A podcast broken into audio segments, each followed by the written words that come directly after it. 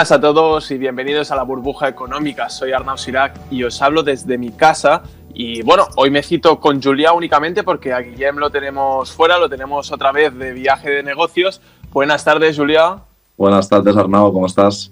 Muy bien, muy bien. Y además nos traes a un invitado especial, bastante interesante este hecho, porque además bueno, es, una persona con muchísimo conocimiento que quiero que esté con nosotros durante todo el programa. Así que, Daniel, te presentamos ya. Buenas tardes, Daniel. Hola, buenas tardes. Bueno, eres graduado en, Administración y Dirección de Empresas, en Economía por la Universidad Abat Oliva y actualmente ocupas la posición de analista financiero en la gestora Augustus Capital. Eh, yo, estoy encantado de que estés aquí, pero algunas cosas eh, a mí se me van a escapar. Por lo tanto, cuéntanos un poco qué, quién eres, qué haces.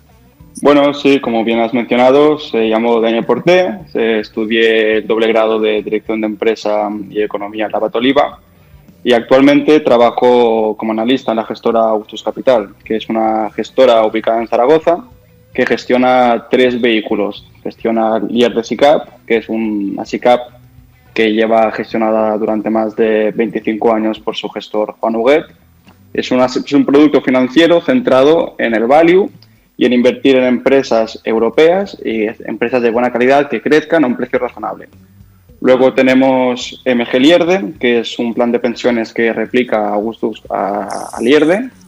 Y finalmente, este año hemos lanzado un nuevo producto con el gestor Francisco Tajada, que se llama Cervino Global Equities, que es un fondo cuantitativo es decir, es un fondo donde el propio gestor ha desarrollado unos algoritmos para ver y encontrar buenas oportunidades de inversión según el momentum y la valoración. En la página web tenemos un vídeo donde se explica este fondo y tal, y cualquiera que quiera entrar está más que invitado. ok, Daniel. Em, más tarde con Julia vamos a analizar un poco más todo esto que nos has contado, vamos a explicarlo un poco más detenidamente. Pero un pajarito me ha, ha chivado, ha venido por aquí, me ha dicho ah, en la oreja que tienes una bibliografía de libros de bolsa espectacular. O sea, que tienes varias estanterías llenas de libros.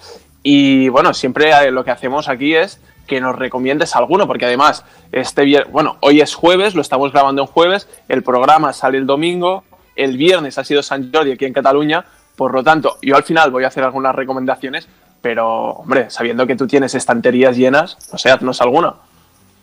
Eh, bueno, sí, la verdad es que yo al final me he formado a base de leer libros, porque la universidad no me enseñaron nada de esto y me tuve que buscar un poco la vida. Así, mis favoritos serían un libro de Bruce Greenwald, que es un profesor de Columbia, se llama Value Investing from Graham to and Beyond. Luego, a mí me gusta recomendar otro que se llama Financial Shenanigans, que es un libro sobre manipulaciones contables. ¿no? Yo siempre creo que los, gestores de las empresas intentan hacerle el lío a los accionistas, así que es un buen libro para detectar trampas contables. Y a nivel cualitativo, siempre recomiendo el pequeño libro que genera riqueza de Pat Dorsey. Y a ti, el gusanito este de, la bolsa, de, todos los temas relacionados con, con este mundo, ¿te picó el gusanillo y fuiste a buscar los libros o te picó el gusanillo a raíz de leer algún libro? Bueno, mi, es un poco curioso. Yo cuando hice 18 años, mi abuelo me regaló el nuevo iPhone, que ahora mismo no, recuerdo qué, iPhone era, pero en el iPhone venía ya preinstalada la aplicación de la bolsa, donde pues podías ver si el Nasdaq subía, las acciones de Apple, y, y así me empecé a aficionar un poco, a ver qué hacían las acciones. Entonces dije, venga, voy a probar a invertir. Y nada, perdí todo el dinero, un, un desastre. Entonces, luego voy a intentar formar un poco más y vi el análisis técnico y dije, ostras, voy a probarlo. También perdí todo. Luego dije, venga, me pongo a leer prensa económica y me puse con el expansión. Y empecé a seguir sus recomendaciones. Y recuerdo una recomendación que fue ya hace muchos años, que fue cuando entraron en el IBEX 35 Acerinox y AENA. Y la expansión recomendaba comprar Acerinox y vender AENA. Yo compré Acerinox, Acerinox cayó y AENA subió. Así que al principio un desastre total. Entonces, yo soy muy cabezota y dije, no, no puede ser que esté perdiendo dinero. Entonces reflexioné, ¿quién es el mejor inversor del mundo? ¿No? Pues, y encontré a Warren Buffett y me compré un libro que se llama eh, Bufetología, que es otro libro que recomendaría a cualquiera, que es el libro que me introdujo, me introdujo a, a la filosofía de value investing y cómo invierte Warren Buffett. Y me pareció tan brillante y, que todo tenía tan sentido que me enganché. Entonces, desde allí ya empecé a leerme a Peter Lynch, a, John Neff y tal, y fue desde ese, desde ese libro. Bueno, chicos, ya, ya habéis escuchado que la perseverancia em, al final da sus frutos, porque si Daniel siguió invirtiendo después de, todos estos tropiezos, al final seguro que, que, todos lo podemos conseguir. Yo, yo me incluyo el primero, porque yo también esto del tema de la bolsa, etcétera, etcétera, me cuesta mucho entrar y la verdad es porque en parte no, no, termino de entender muy bien qué son todos, bueno, qué, qué, comportamiento van a tener cada uno de, de, los valores. Además que tengo a Julia cada dos semanas a mi lado, que me lo va contando, pero bueno, em, Julia, te va a costar un poco más que, que yo entre, ¿eh? Sí, sí, bueno, yo, yo, estoy encantado, ya me ves. y Daniel, ya para finalizar y vamos con otro tema y luego ya indagaremos, has contado que lo del tema de la aplicación de la bolsa fue cuando tenías 18 años eh, de eso, ¿cuántos años hace ya? Hace ya siete años. Bueno, bueno, eh, joven, ¿eh? Todavía. Sí, aún me queda mucho por hacer y mucho por aprender. vale, vale. Em, hoy no está Guillem, pero igualmente he querido tratar el tema de la salida a bolsa de, Coinbase, que bueno, salió ah, en Wall Street y dio un empujón al Bitcoin para para que fuera un, bueno, para que finalmente se considere como un activo de inversión y este llegó a máximos históricos con un valor de 63 mil dólares por, bueno, por cada Bitcoin, por cada unidad. Juntamente, Ethereum también, hoy 22 de abril, rompe máximos históricos cotizando 2.576 dólares. Y eso no es todo. La mayor plataforma de negociación de criptomonedas de Estados Unidos se estrenó, se estrenó en el Nasdaq a 381 dólares por acción y superó, creo yo, claramente las expectativas. ¿Salida a bolsa prometedora esta, Julia, o no? A ver, yo Coinbase es, una, es un tipo de negocio que es muy nuevo, que es de un sector que no domino demasiado y yo personalmente, como no experto del tema criptomonedas, me tendría que mirar los números del Coinbase y en base a esto, Arnau, te podría dar eh, la respuesta. Pero a día de hoy mi respuesta es Coinbase. Ni idea. Ni idea, o mejor. Cuando no tienes ni idea, mejor no tocarlo. ¿Y tú, Daniel, tienes alguna, alguna idea formada al respecto? Eh, la verdad es que yo no he seguido Coinbase, pero es curioso que el, negocio de los brokers suele ser un buen hedge, una buena forma de cubrir el riesgo bolsa, ya que estos ganan más dinero cuando más volatilidad hay en la bolsa, porque cuando más volatilidad, más nerviosos se ponen los inversores y todos empiezan a comprar y vender. Entonces ellos ganan dinero con estas comisiones. Entonces, en general, los brokers, como puede ser Charles Schwab, suelen ganar dinero cuando la bolsa es volátil. Es una especie de, de hedge contra la volatilidad, pero específicamente Coinbase, ni idea. Ni idea. Bueno, eh, creo que tampoco tenéis eh, mucha idea respecto al tema que, que, vamos a tratar ahora, porque es que ah, salió todo el tema de la Superliga de fútbol, el tema del fútbol en una ronda de financiación, entre comillas, que disponían de, 300, eh, 3.500 millones de, de, euros de JP Morgan y además decían que 150 millones era lo que aportaba cada equipo de, de 12, bueno, de los 12 equipos comprometidos, era lo que, lo que aportaban y posteriormente que recibirían un montón de dinero. Eh, todo parecía preparado para lanzar este pedazo de torpedo, esta bomba contra la UEFA, pero finalmente resulta que todo el tema de, la Superliga se cae por culpa de los aficionados. Em, no os voy a preguntar directamente qué os parece, porque tampoco no es el tema que nos interesa, pero yo sí que os quiero preguntar em, hasta qué punto un cambio como este dentro del deporte, una concentración de, grandes equipos que compiten entre ellos y, y que se forma una nueva competición con todos los focos puestos en ella, puede afectar al resto del mercado. O sea, al final, si esto hubiera pasado, em, al final, por ejemplo, hubiéramos visto subidas de las televisiones que hubieran comprado los derechos o todo habría quedado igual y se habría quedado solo esto en el deporte. Mm, bueno, yo personalmente lo que veo sobre la Superliga, de la cual, bueno, yo no soy un gran seguidor del fútbol, pero sí que me parece interesante las dinámicas que siguen este tipo de, de procesos como la Superliga. Y es que pues haciendo un poco de referencia a lo que pasa en el mundo de la empresa cuando hay pocas empresas que ocupan un sector, yo pienso que la dinámica de la Superliga hubiera sido una dinámica seguramente bastante oligopolística. Es decir, los principales clubes de Europa se hubieran quedado con la mayor parte del pastel a nivel de ingresos vía eh, transmisiones de publicidad, etc. a una posición. Epa, Julia, Julia, que te, que te estamos perdiendo un poco. Estamos escuchando una. una o, o soy yo. ¿Tú lo escuchas bien, Daniel? Sí, yo sí.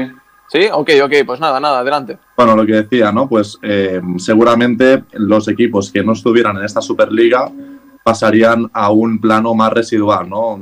En una, una liga a nivel económico bastante, más, bastante menos suculenta que la Superliga de, las principales, eh, de los principales equipos de Europa, ¿no? Mm -hmm. Sí, sí, algo a añadir al que ha dicho Julia, Daniel. Bueno, yo la verdad es que yo soy del español, aún chicos en segunda y esto de la Superliga me va a tocar poco. Pero bueno, sí que es una idea interesante, pero viendo que los equipos ingleses ya han dicho que nada y tal, veo complicado de que se vaya a realizar.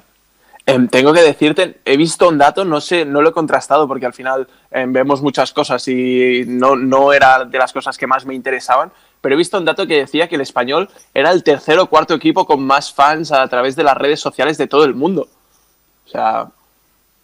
Pues desconocía este dato. Yo, yo supongo, si, si, es verdadero esto, supongo que debe ser a, a, raíz de todo el tema de China, etcétera, etcétera, de Wulei. Eh, bueno, me levantas la mano, supongo que quieres decir, pues piensas lo mismo, supongo. Sí, exacto, de, debe ser por, por Wulei y por el efecto China, sí. Antes de que empezase el confinamiento, cuando se podía ir al campo del español, antes de estar Wulei estaba medio vacío. Ahora está medio lleno gracias a que llegan muchos aficionados chinos. Bueno, ahora está vacío. ahora, ahora sí que no hay absolutamente nadie. Hay, hay la, bueno, hay la gente que, que tiene que jugar y poco más. Pero bueno, algún día sí que haré. Yo quiero hacer personalmente un programa dedicado a la economía en el deporte. Sé que Julia eh, no me hace muy buena cara. Sé que, sé que a él le gusta el básquet, pero vamos a, tratar distintos temas por ahí y quiero ir también a, otro posible monopolio o no monopolio, como, como lo queráis decir, y es que ha pasado todo lo contrario que ha pasado en la Superliga con, la, con Renfe, ya que este año lo tiene complicado en el mercado, ya que entran nuevas empresas en el sector. O sea, vimos los trenes, ¿cómo se llamaban? El Hablo, eh, todo este tema de, los nuevos trenes, y además ahora eh, ellos mismos con esta competencia han rebajado un 75% sus precios. O sea, esto me parece el final de un monopolio y me parece bastante interesante también el hecho de que BlaBlaCar quiere entrar dentro del mundo de, los trenes también. Pues sí, Arnau, a mí lo que me parece es que el hecho de que se abra el mercado es bueno, me gusta que haya nuevos competidores, aunque sea en un sector pues eh, más que tiende al, oligopolio como el sector de, de la fabricación de los trenes, ¿no?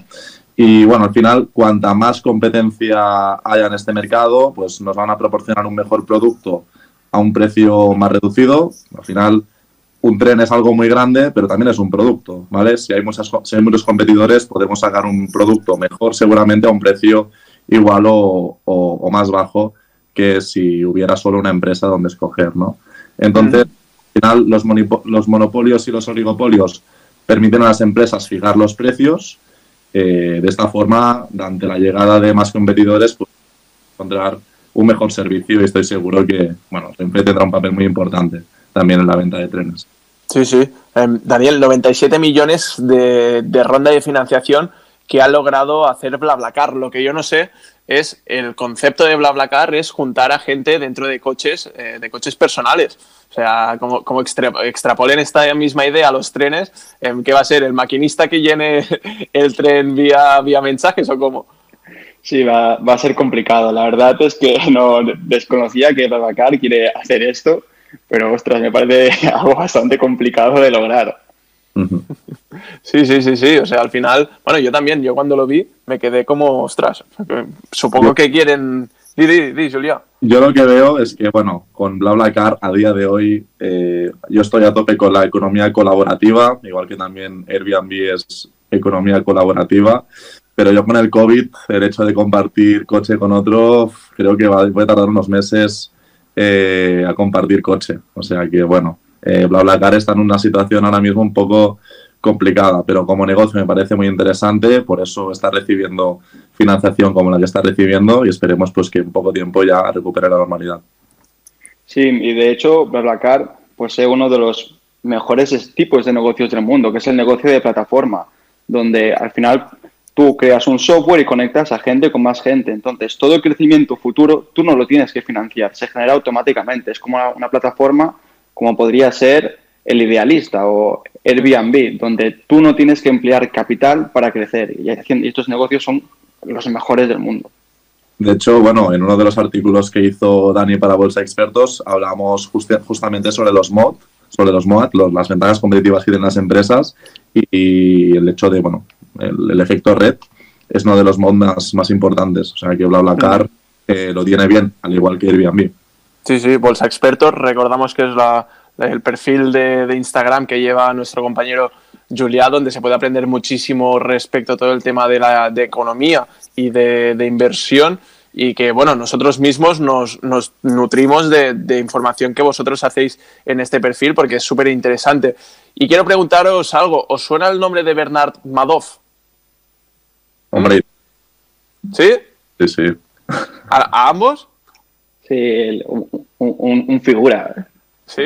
A ver, ¿quién, quién fue? El Ruiz Mateos de Estados Unidos. bueno, Em, tenemos que decir que, bueno, una noticia algo curiosa, y es que la semana pasada murió en prisión, porque, bueno, estaba en prisión porque fue el mayor estafador de Wall Street y, bueno, había sido condenado a 150 años de prisión en 2009 por haber estafado desde comienzos de los años 90 64.800 millones de, dólares, casi nada, y, bueno, lo hizo mediante el famoso sistema eh, conocido como un esquema Ponzi, que también se conoce como como esquema, bueno, como estafa piramidal, ¿no, Julia? Pues sí, este concepto me suena bastante. Bueno, yo cuando oigo esto de esquema Ponzi o estafa piramidal, pues no puedo evitar que me vengan a la cabeza muchos chiringuitos financieros, pues que últimamente están muy de moda, sobre todo entre la gente joven, ¿no? Y que están muy relacionados en, muchas veces con el tema de las criptomonedas. Y bueno, sin ir más lejos, justo hoy he leído que la Audiencia Nacional ha declarado que Arvistar, está considerada la mayor estafa piramidal de inversión en criptomonedas aquí en España, con una estafa que puede alcanzar los 100 millones de euros. No se acercan al Madoff, porque aquí movemos menos dinero, pero también eh, hay estafas piramidales. Yo personalmente conozco muy de, muy de cerca otros chiringuitos financieros que utilizan estrategias muy parecidas a las de Arvistar, anunciando altas rentabilidades para atraer a gente pues que quiere dar el pelotazo. Y bueno, creo que no hace falta que diga el nombre de este chiringuito financiero relacionado con las criptomonedas porque seguramente todos sabréis de quién hablo, ¿no? Bueno, Daniel, ¿te, ¿te ha parecido interesante todo el tema de las noticias? Mucho, la verdad es que estoy muy contento de estar aquí, sobre todo porque creo que hacéis una labor muy importante de difundir la educación financiera por España, ya que es un tema que casi no se trata en la escuela y que es muy importante. Así que felicidades por el proyecto que estáis haciendo y la, labor que aportáis a la sociedad.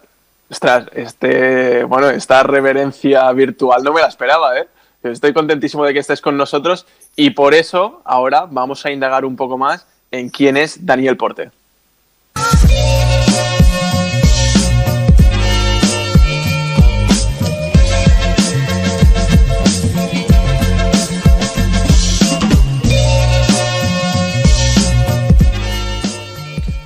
Ahora sí que vamos a entrar en materia, y ¿eh? ahora te vamos a chinchar un poco, queremos sacarte todo el jugo, que nos cuentes de todo un poco. Y hoy tenemos a Julia como principal entrevistador porque eh, sé que sois bastante amigos y me interesa que te lleve por algunos recovejos que yo a lo mejor no, no habría logrado llegar. Pues sí, Arnau, yo le quiero sacar un poco las cosquillas a dar. Y bueno, Dani nos ha explicado muchísimas cosas muy interesantes hasta, hasta ahora, pero bueno, con estas preguntas lo que vamos a intentar es que nos explique un poco más en profundidad todo eso que hace, todo eso que ha aprendido. Así que vamos a entrar ya con la primera pregunta. Eh, ya sabemos que, bueno, en el mundo de la inversión hay diferentes estrategias para invertir en bolsa, como el trading, el value investing, el growth, la inversión por dividendos, ¿vale? Pero bueno, me gustaría que eh, nos dijeras qué tipo de inversión, en qué tipo de inversión te has especializado y por qué le das preferencia a esta inversión respecto a otras. Bueno, yo cuando empecé me guiaba más por una, cuando empecé a invertir en value, me, guiaba más eh, por una estrategia deep value, buscar empresas que estuviesen súper baratas, que cotizasen por debajo del coste de reponer sus activos, ¿no? Per bajo, book value bajo y tal. Entonces, más o menos, allí algunas me van bien, otras no tanto.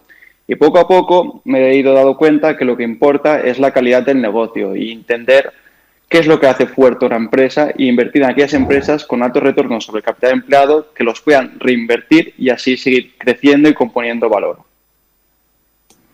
Muy bien, pues eh, bueno, a nivel profesional debe ser complicado entrar en el mundo financiero porque, bueno, me da la sensación de que es un sector un poco hermético y más en un fondo de inversión.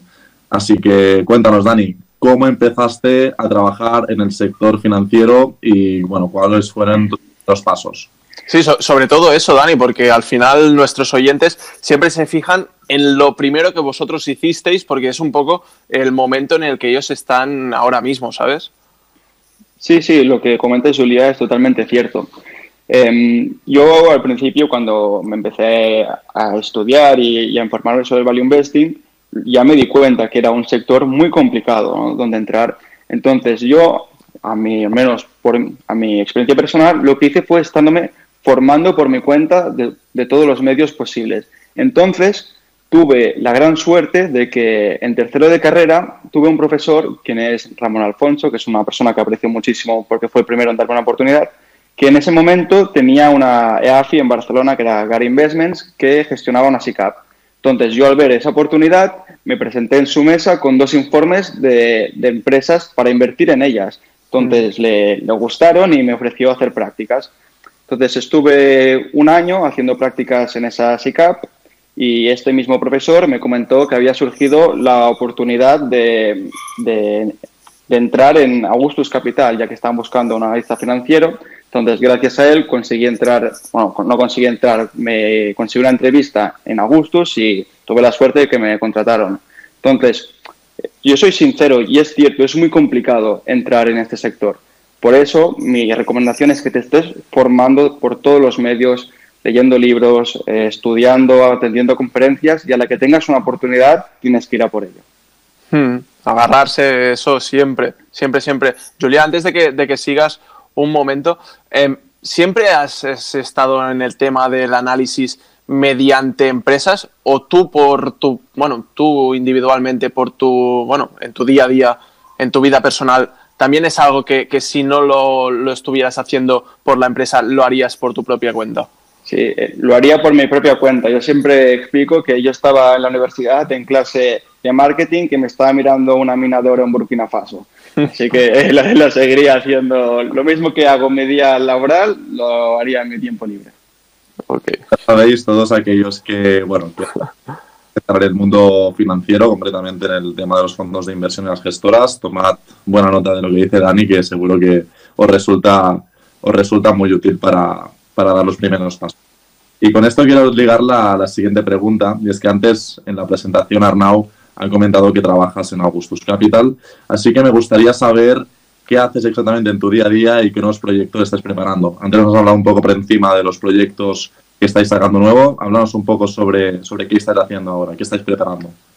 Bueno, como bien he mencionado antes, Augustus Capital es una gestora centrada en el value investing. Entonces, normalmente la mayoría de personas tienen la imagen de que una gestora es un sitio de desmadre donde cogen a un enano y lo tiran contra una diana, ¿no? Pues esto aquí no pasa. Al final, la oficina es como una biblioteca, es un silencio constante y estar leyendo y reflexionando sobre las ideas que vas viendo. Y como, como mucho comentamos, ¿has visto esta empresa? Ostras, sí que está cayendo este valor y, y tal. Pero es sobre todo leer, leer y leer. y reflexionar. Dani, em, supongo que tú has visto la, película de, Scorsese, El Lobo de Wall Street. Sí, ¿Sabes que ahí, ahí nos pintan todo el tema de análisis financiero, los brokers, etcétera, etcétera, como una auténtica fiesta y, y un, no parar, un no parar constante. ¿Es realmente todo este mundo así? O, mm. bueno, o es, o es, más normal, entre comillas, porque yo te veo, te veo bien vestido con la camisa y te veo completamente normal ahora mismo. Sí, sí, esta idea es totalmente equivocada. ¿no? Mis amigos siempre me hacen la broma, ¿qué? ¿Qué juegas? ¿Te montas en la oficina? Yo sí, me juega. Pues mira, estar delante del ordenador leyendo, leyendo y leyendo y en, en silencio. Si no te gusta analizar empresas, te vas a aburrir, pero si te encanta como a mí, es, va a ser apasionante. Muy bien, pues bueno, eh, entrando ya a las preguntas que realmente interesan ¿no? a nuestros oyentes. las de chinchar un poco, ¿no? Ya sabemos que a los oyentes y a los que hacemos el programa también, para que, para que negarlo, nos gusta un poco el salseo, ¿no? que vamos a hacer un poco de preguntas comprometidas. Así que tú tranquilo, Dani, que estamos en familia. Y miedo me das. La primera, eh, ya sabemos, nos has contado que llevas muchos años invirtiendo, así que bueno, cuéntanos cuál ha sido tu mejor operación en la bolsa. Bien, mi mejor operación en la bolsa se debe también un poco a, la suerte. Eh, ha sido Signet Jewelers. Signet Jewelers es una joyería americana que tiene varias cadenas como Kales y Sales, ¿no? que venden básicamente bisutería, pero a, un precio bajo.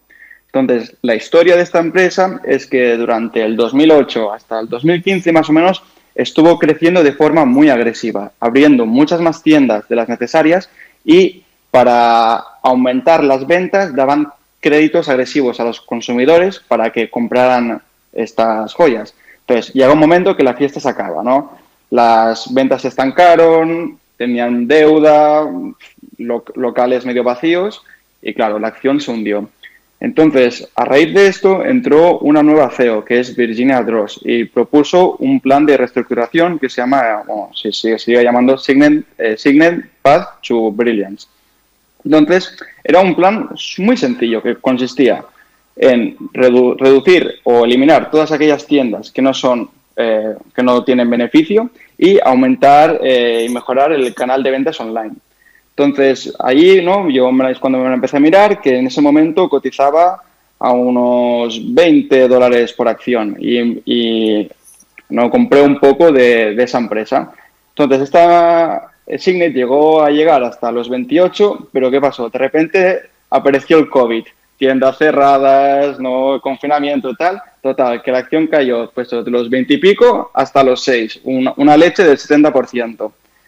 Pero no sé si por, por optimista o, por qué, dije, me miré la empresa con, con calma y dije, mira, al final esta empresa es una empresa que no tiene deuda, que el canal de ventas online está yendo muy bien y al final las joyas es una cosa que se van a seguir vendiendo. Sobre todo venden anillos ¿no? de compromiso y, la gente se va a seguir casando. Y de hecho se adoptaron muy bien, hicieron una plataforma online para pedir matrimonio con sus anillos y tal. Entonces yo vi y dije, yo creo que esta empresa puede aguantar perfectamente. Entonces es cuando decidí apostar fuertemente por la empresa.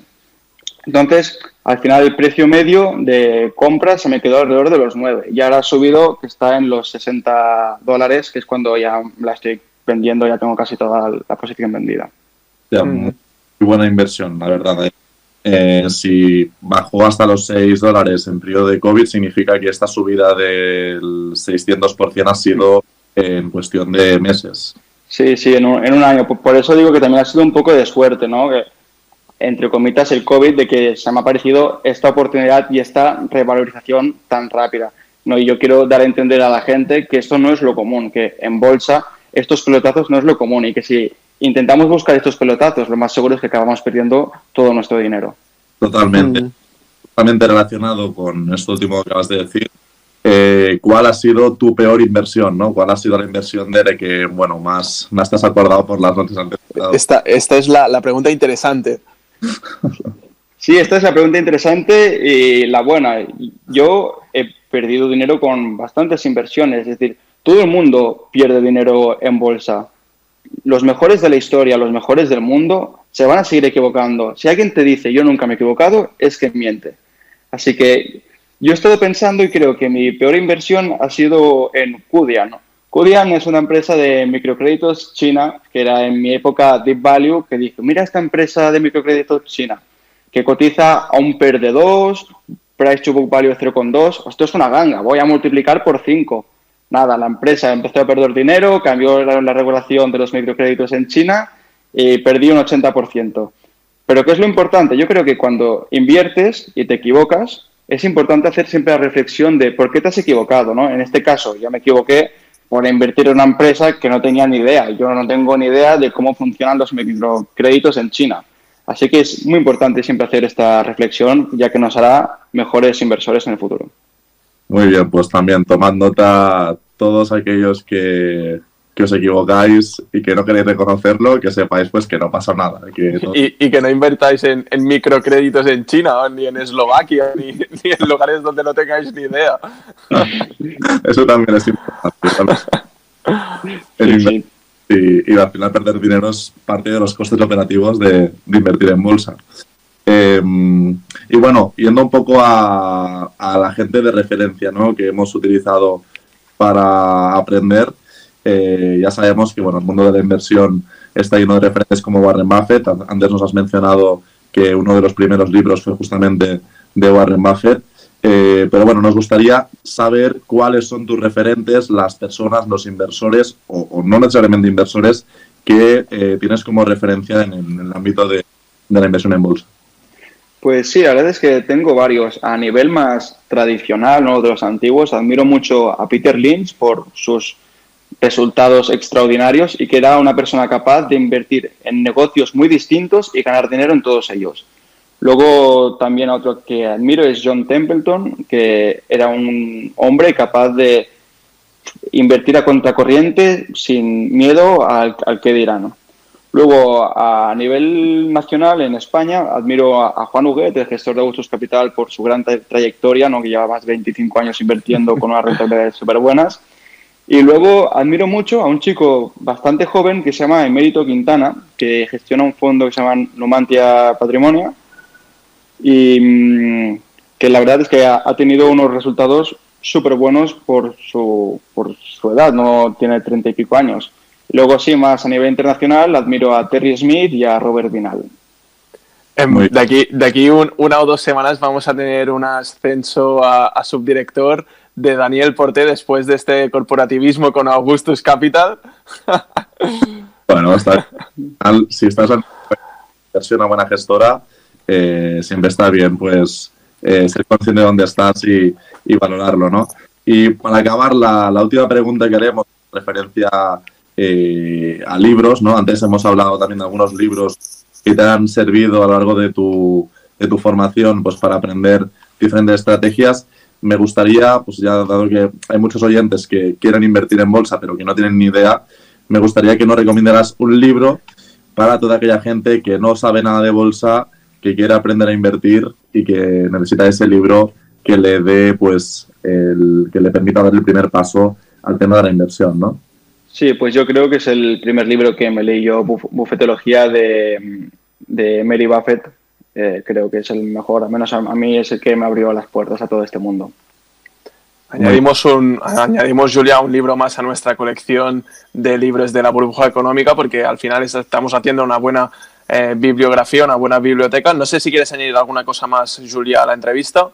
Por mi parte, nada, yo todas las dudas que tenía ya me las he apuntado en la libreta y ya pues después ya empezaré a comprar los libros que ha comentado Dani porque bueno, aparte de ser un gran amigo y enviarme pues muchos libros que le parecen interesantes, aquí tengo unos cuantos, eh, así que aparte de los libros que él me deja, pues también todo lo que va diciendo yo tomo nota porque la verdad es que es un crack.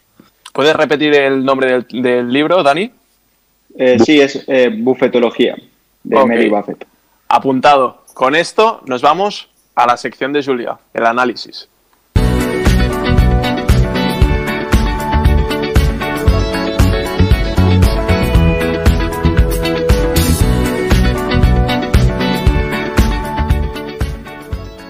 Después de esta masterclass sobre inversión mm, que nos ha dado Dani, no lo, bueno, no lo perdemos en el programa, sino que sigue con nosotros. Lo vamos a tener hasta el final, seguramente, si no tiene que hacer alguna cosa antes. Pero hoy la empresa que nos trae, Julia, em, creo que la habéis hecho, bueno, el análisis lo habéis hecho un poco conjunto, o, cómo ha ido la cosa.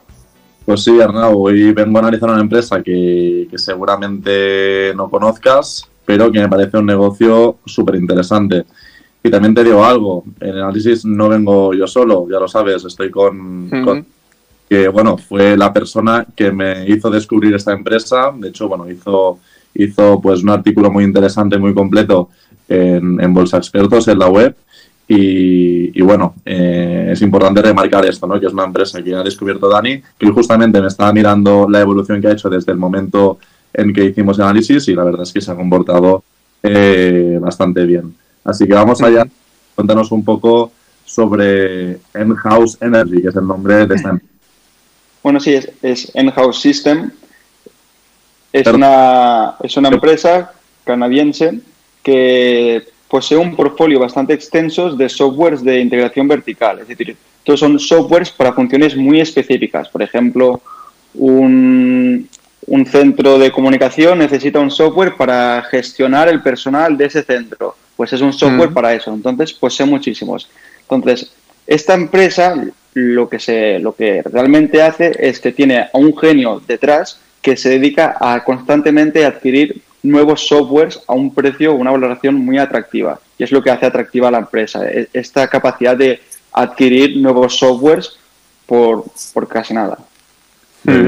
Hecho, he dicho eh, Energy, disculpadme, es Enhouse System. Yo creo que he cruzado los cables porque otra de las acciones eh, en las que estoy invertido es Longboat Energy y seguramente habré cruzado los cables. Bueno, disculpadme. Entonces, bueno, volviendo al tema de eh, Enhouse System, a nivel de, empresa, ¿cuáles crees que son las características que convierten a esta empresa en una inversión interesante? Em, bueno, yo creo que Enhouse tiene pues todo lo bueno que puede tener una empresa. Por un lado, el negocio de software es un tipo de negocio con unos ingresos muy recurrentes, ya que los usuarios pagan cada mes una mensualidad para eh, poder utilizar este software y eso hace que sus ingresos sean muy recurrentes. Además, tiene la ventaja de que estos softwares de, integración vertical son muy sticky. ¿Qué quiere decir? Que una vez los has implementado en tu empresa, es muy difícil desprenderte de ellos. Así que aunque aparezcan nuevos competidores, no te vas a cambiar. Además, las barreras de entrada de este negocio también son elevadas, ya que, como bien he dicho, Enhouse tiene unos softwares muy concretos. Entonces, ¿qué es lo que pasa? Para crear un software nuevo, una empresa tiene que emplear muchísimo capital para crearlo. Pero a una empresa que aún no posee ningún software no le va a interesar gastar muchísimo capital para entrar en un mercado tan pequeño. Así que esta pequeña escala hace que esté protegido. Y además comentar de que detrás de esta empresa está Stephen Sadler, que es un genio que ha podido estar comprando empresas y obteniendo un retorno sobre el capital empleado del 30% durante los últimos 10 años.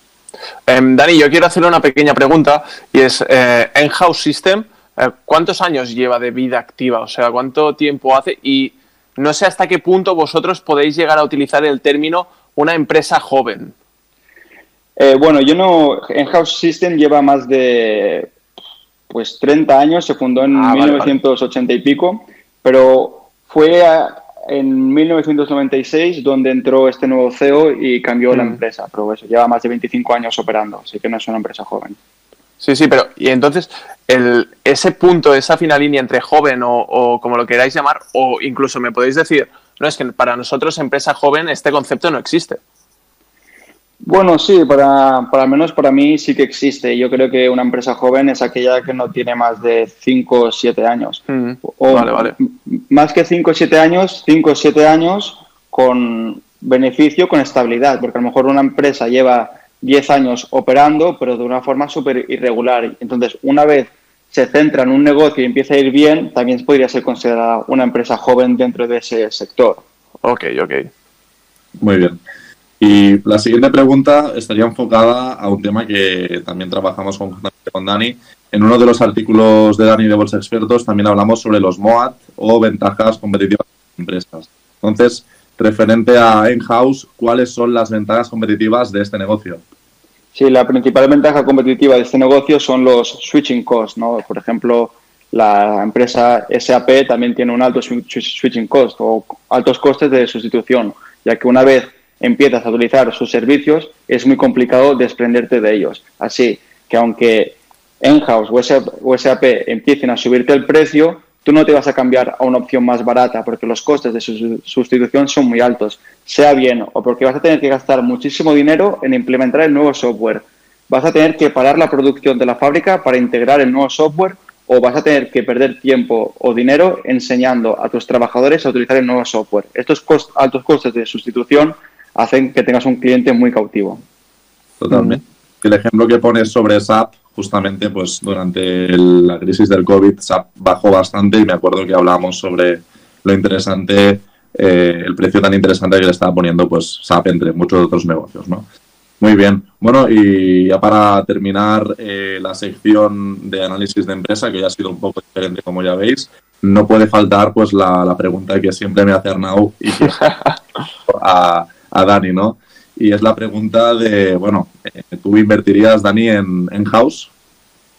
Eh, en el artículo ya lo comentamos que actualmente en House, al precio que cotiza, ofrece una TIR a 5 años vista del 11-12%. Para mí esta TIR no es atractiva dado el portfolio que tengo actualmente, pero si la acción cayese por debajo de los 55 dólares canadienses, entonces la TIR ya sería del 15% más o menos. Entonces, seguiría estando por debajo de una TIR que busco, pero creo que es una empresa con tan poco riesgo que estaría dispuesto a asumir una menor TIR, pero también un menor riesgo. Así que la respuesta sería a partir de los 55 dólares canadienses sí que invertiría, o mejor dicho, sí que invertiré. Dani y Julia, vosotros eh, seguís como si nada, pero seguramente bastantes de nuestros oyentes ahora mismo se están preguntando qué ha dicho Dani, qué es una TIR. ¿Qué es una TIR?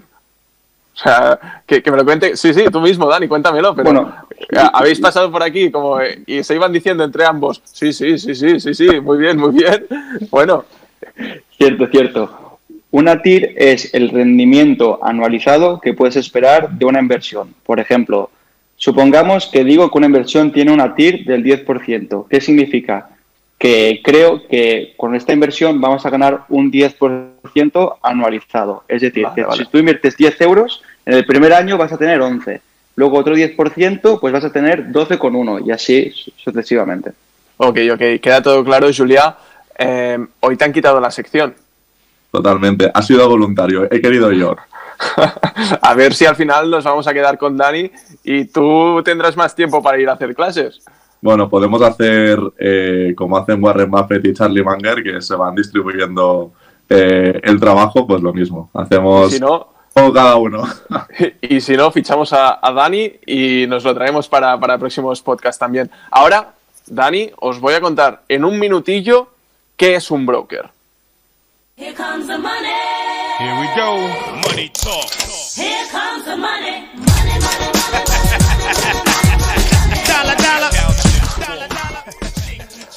Porque hablamos de analista financiero, hablamos también de asesor financiero, hemos hablado de traders, pero el concepto broker algunas personas seguramente lo tienen bastante escuchado, pero no saben diferenciarlo bien de todos estos otros conceptos. Por lo tanto, Julia, en un minutillo lo hago, incluso creo que voy a poder ir un poco más rápido. Si me das la salida, cuando tú quieras, cuando tú me digas, yo le doy. Pues empezamos en 3, 2, 1. Un broker es un intermediario financiero que permite ejecutar operaciones de compra o de venta de acciones u otros productos financieros en el mercado de valores. Por cada operación de compra-venta, el broker cobra una comisión a su cliente. Esta puede ser una cantidad fija, un porcentaje del valor de la operación o bien una combinación de ambas. Las comisiones son la principal fuente de ingresos de los brokers y para que estos puedan llevar a cabo su actividad es necesario obtener una licencia especial. De lo contrario, nos referimos a trader cuando hablamos de aquella persona que realiza operaciones de compraventa de acciones u otros productos financieros a título individual. El trader necesita contratar los servicios de un broker para poder ejecutar las órdenes de compra o venta de acciones de los mercados financieros y lo más importante, el autor de este artículo, esto, toda esta información la ha hecho Julia Regader, la, la he comunicado yo pero es otro artículo del director de Bolsa Expertos y que podéis encontrar en su Instagram. Por lo tanto, seguid a Bolsa Expertos en Instagram, igual que tenéis que seguir a arroba videnex.es en Instagram. Ahora, yo lo he contado en menos de un minuto, hoy hoy he ido bastante rápido. Julia, distintas cosas, diferencias entre broker y trader y también qué es esto de la licencia que tienen que tener los brokers. Pues bien, vamos a tratar un tema muy interesante porque en la gente de a pie, la gente que no está metida en el mundo de, la bolsa, y yo veo cierta confusión entre lo que es un broker y lo que es un trader. Sí que es cierto que tradicionalmente pues un broker era esa persona con traje y corbata que tenía el papel, ¿no? que son las películas que compraba y vendía acciones, que gritaba en medio de la bolsa de Nueva York y de Wall Street. Eh, pero bueno, hoy en día eh, esta figura de broker se ha digitalizado, como muchas otras cosas. Y a día de hoy, el broker que podemos utilizar, pues todos nosotros, no es una persona con traje y corbata, sino que es una plataforma digital, es una web a través de la cual, pues igual que cuando entramos en un banco, tenemos opciones para retirar dinero, ingresar dinero, pues un broker es una plataforma muy parecida a la plataforma de un banco, que tenemos un buscador, tenemos gráficos y a través de allí en el buscador pues, podemos buscar la empresa en la que queremos invertir y meter ahí nuestro dinero y esperar a que suba las acciones. Si no, mal vamos, ¿no? Entonces, el mm. sería esa persona que compra y vende acciones normalmente a corto plazo, ¿vale? También tenemos el trader, que es a corto plazo, del inversor, que está pensando ya más a largo plazo, de una orientación más a largo plazo. Entonces, las principales diferencias entre broker y trader serían estos, ¿no? El broker a día de hoy es una plataforma donde podemos comprar y vender acciones y el trader sería esa persona que compra y vende acciones normalmente en el corto plazo. Mm, ok, ok. ¿Y el tema de, esta licencia es complicado de conseguir? ¿Se tiene que pagar? ¿Cómo funciona? A nivel de licencias, seguramente Dani os podrá dar una visión un poco más concreta sobre el tema. Yo lo que conozco a día de hoy es que para, por ejemplo, trabajar en una gestora como, como lo hace Dani, pues muchas personas eh, optan para sacarse el CFA, que es un certificado a nivel europeo. Dani eh, me puede puntualizar si me equivoco, que te permite pues tener un conocimiento específico sobre el área y es un certificado sobre tus conocimientos en bolsa. Em, sí, bueno, el CFA es un certificado a nivel eh, mundial, es, el más importante del mundo. Entonces, yo actualmente me lo estoy preparando y ya os aviso que es un muy duro. No tanto por la dificultad de la materia que tienes que aprender, sino que hay muchísimo, muchísima cantidad de, materia y es, te va a requerir muchísimas horas, pero a la que lo tengas es un distintivo que te va a llevar a otro nivel. Mm, ok, ok. O sea, con esto terminamos el concepto empresarial de, de, hoy. Ha sido bastante corto, pero después habéis visto que las personas, los expertos que tenemos aquí, han ampliado la información. Por lo tanto, em, si queréis algún concepto en concreto, como ya os he dicho alguna vez, nos escribís a, través de nuestro Instagram, arroba bidenex.es, o incluso le escribís directamente a Julia en arroba en Bolsa Expertos, em, y nosotros os lo traemos y os lo contamos absolutamente todo. Se nos está terminando el tiempo, pero quiero hacer tres puntualizaciones bastante rápidas. La primera, em, tenemos que España disparó su déficit público en 2020 hasta el 11%, una, una situación bastante precaria ya que es el más alto de toda la zona euro. Em, esto es, es una mala noticia. Constantemente estamos hablando de la situación que estamos viviendo, pero, ostras, Em, los peores de la zona euro. A ver si empezamos a hacer alguna cosa mejor. En un futuro vamos a hablar, vamos a hacer algún programa también con Julia, que lo comentamos el otro día, sobre otros modelos de economía, cómo, cómo podrían entrar implementados aquí en España. Y ahora una noticia bastante curiosa. Amazon Em, está abriendo un nuevo horizonte en su, en su metodología de empresa y es que quieren hacer Amazon Salon, que es un nuevo concepto de, peluquería con realidad aumentada. Es bastante curioso esto que una empresa que tenemos bastante conocida como Amazon ahora quiera entrar en el mundo de, la belleza, ¿no, Julia? No sé si tú irías a cortarte el pelo ahí. Pues a mi Arnau eh, ya me toca hacerme un corte de pelo, así que en breve si llega a Barcelona ya me verás allí cortándome el pelo.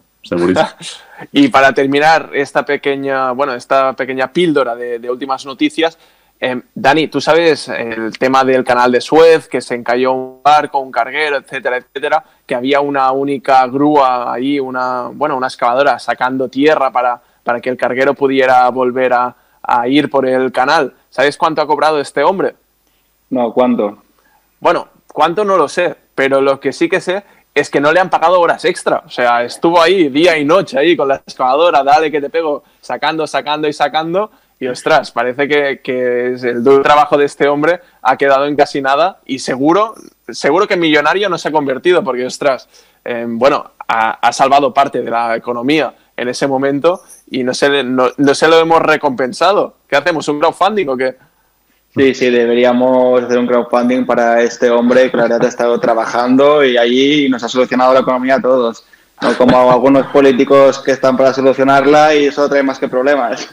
Mira, mira, mira, mira, mira, ha cogido aquí un, poquito de, látigo y, y la ha soltado. Em, estamos a punto de terminar, pero antes, como he dicho antes, el viernes para nosotros ahora mismo, mañana, para todos vosotros, hace tres días, bueno, hace dos días, sale el domingo, bueno, el viernes, lo dejo en, en que es el viernes. Em, es, en Cataluña es San Jordi y por eso yo os quiero hacer unas recomendaciones. Dani nos ha hecho una antes, pero yo quiero haceros las siguientes. Os recomiendo el libro Véndele a la mente, no a la gente, y es de Jürgen Klarich.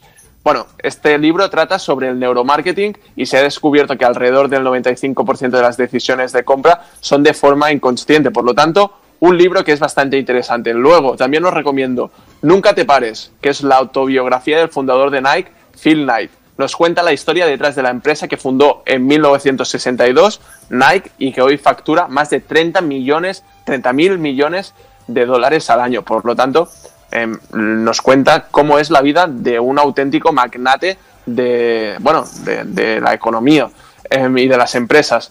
Por último, los siete hábitos de la gente altamente efectiva de Stephen Covey. Este es muy importante, bueno, para, saber cómo ser efectivos en nuestra vida y este, sea, sinceramente, yo creo que es de los más importantes porque vemos a muchísima gente que nos comenta, eh, oye, es que, es que nosotros nos cuesta mucho levantarnos por la mañana o nos cuesta mucho ponernos a estudiar. Em, este Julia, sobre todo, em, es importante por eso, para ponernos a hacer las cosas, para, para ser productivos. Totalmente. Yo este libro me lo leí también recomendado por, un amigo mío hace ya bastantes años, 6 o 7 años, y la verdad es que os lo recomiendo a todos. ¿Sí? ¿Qué nota le das? ¿Qué nota le das? Le doy un 7, no, porque serían ya demasiados 7, le doy un 8 y medio o 9. ok, también os recomiendo De 0 a 1, que es del fundador de PayPal, Peter Thiel, y este libro nos indica que, bueno, que lo importante de cara a lograr un gran éxito no es tirar de elementos ya creados, sino a partir de ideas originales y propias, que esto es muy importante para fomentar la creatividad. Y por último, cómo construir una story brand de Donald Miller, que es la solución probada para contar mejores historias, bueno, para mejorar em, la, hora, a la hora de hablar o, de comunicarte con tus clientes y consumidores, em, nos enseña cuál es el valor diferencial que ofreces y por qué deben elegirte a ti sobre tu competencia. Y Dani y Julia, hasta aquí el programa de hoy, hasta aquí la burbuja económica. De verdad, Dani, quedas invitado a venir siempre que quieras y no lo digo no lo digo en broma, lo digo en serio. Si quieres em, venir de aquí dos semanas, de aquí un mes, cuando sea, quedas invitado. Espero que te lo hayas pasado muy bien. Y bueno, em, feliz San Jordi. Muchas gracias, feliz San Jordi igualmente. Y yo siempre estaré encantado de venir a este proyecto. Ok, muchas gracias. Julia, nos despedimos de ti también. Pues que vaya muy bien el San Jordi, que os regalen muchos libros y que regaléis muchas rosas también. ok, hoy me despido con una frase de Warren Buffett y es que valora lo que es importante. Parece sencillo, pero al final muchas veces em, es más complicado de lo que parece. Nos vemos, Dani, nos vemos, Julia. Esperemos vernos también con Guillem de aquí dos semanas en la burbuja económica.